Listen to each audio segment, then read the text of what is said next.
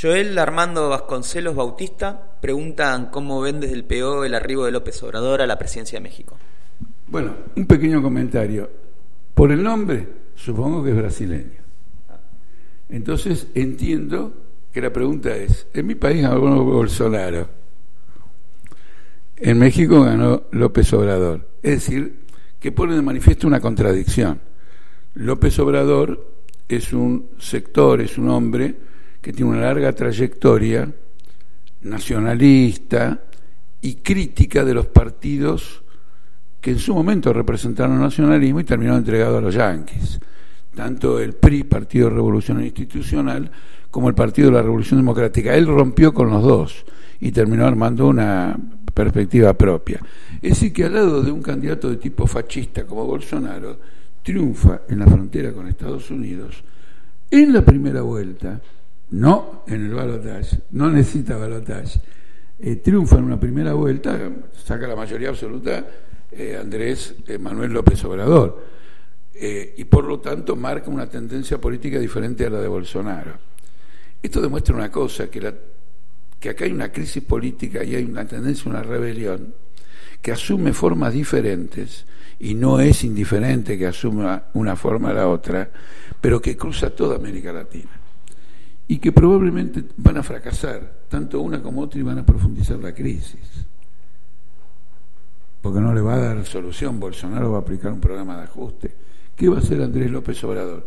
Andrés López Obrador se ha comprometido con la satisfacción de grandes reivindicaciones sociales. Ahora, tiene los recursos, tiene los métodos, tiene el poder para satisfacer ese conjunto de reivindicaciones. Indudablemente, si él no toca la base del poder político de la burguesía y del imperialismo, no los tiene. Es decir, no lo va a conseguir. Y esto ya nos dice que vamos a una experiencia nuevamente frustrada del nacionalismo, en este caso más honesto que todos los entrevistas anteriores, porque en su momento habían sido también nacionalistas honestos. ¿Está claro o no? Entonces marca los límites de este movimiento. Al mismo tiempo, López Obrador, con este planteo de que va a satisfacer las reivindicaciones, las leyó todas. Le llevó dos horas este, enunciar todas las reivindicaciones populares que va a satisfacer, ha creado ya una hostilidad desde el lado de la burguesía. Por lo tanto, va a haber un choque muy profundo. Eso va a ocurrir en México y también va, va a ocurrir en Brasil. Choques sociales frente a el, desarrollo político que engendra esta misma crisis. Y esto ya se manifiesta en un hecho muy interesante. López Obrador convocó un referendo que anuló la construcción de un aeropuerto en la Ciudad de México.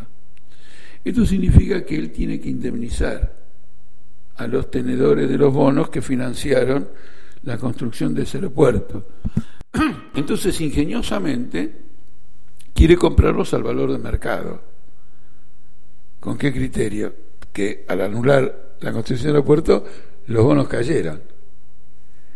Entonces él va a pagarle a los acreedores internacionales, pero con un descuento relativamente importante. Los acreedores internacionales le dijeron que ni sueñe, que ellos se quedan con los bonos, que rechazan lo que se llama la recompra, es decir, que vos podés cancelar una deuda por anticipado que quieren cobrar los intereses de esa deuda hasta el final de la deuda, hasta el vencimiento entero del bono, y ahí tenés una crisis muy abierta.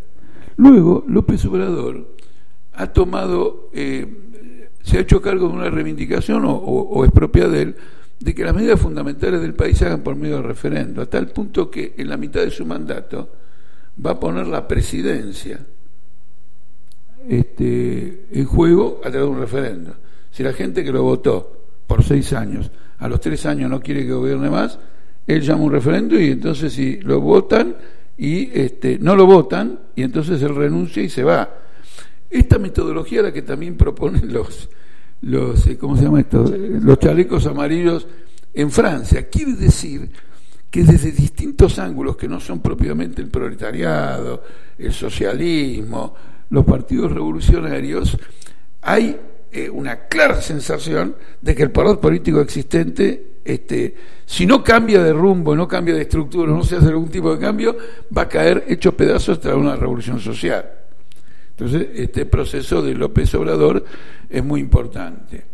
él ha tomado una medida que es este, que no va a investigar las corrupciones eh, anteriores al gobierno, a, su gobierno ahora.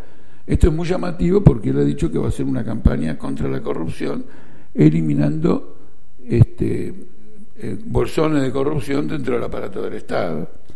Esta es una concesión fenomenal, quiere decir que el impacto político que él ha hecho de, ha hecho de hecho, digamos, con los presidentes de las estructuras políticas anteriores. Es un gobierno extremadamente contradictorio.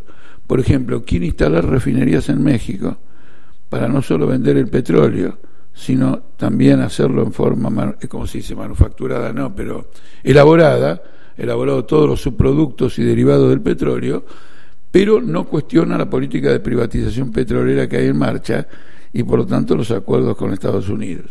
Y tampoco cuestiona el acuerdo que el día exactamente anterior a que él asumiera, firmó el presidente Peña Nieto con Canadá y con Estados Unidos por un nuevo NAFTA. Entonces ustedes ven todas estas contradicciones. Que, ¿A qué nos llevan? Nos llevan a cómo está impactando en el plano de la política, de la inquietud popular y de las masas, una crisis mundial que en América Latina es más intensa, o mejor dicho, se manifiesta con mayor intensidad que en otros lugares del mundo, porque las espaldas económicas de estas naciones son más débiles.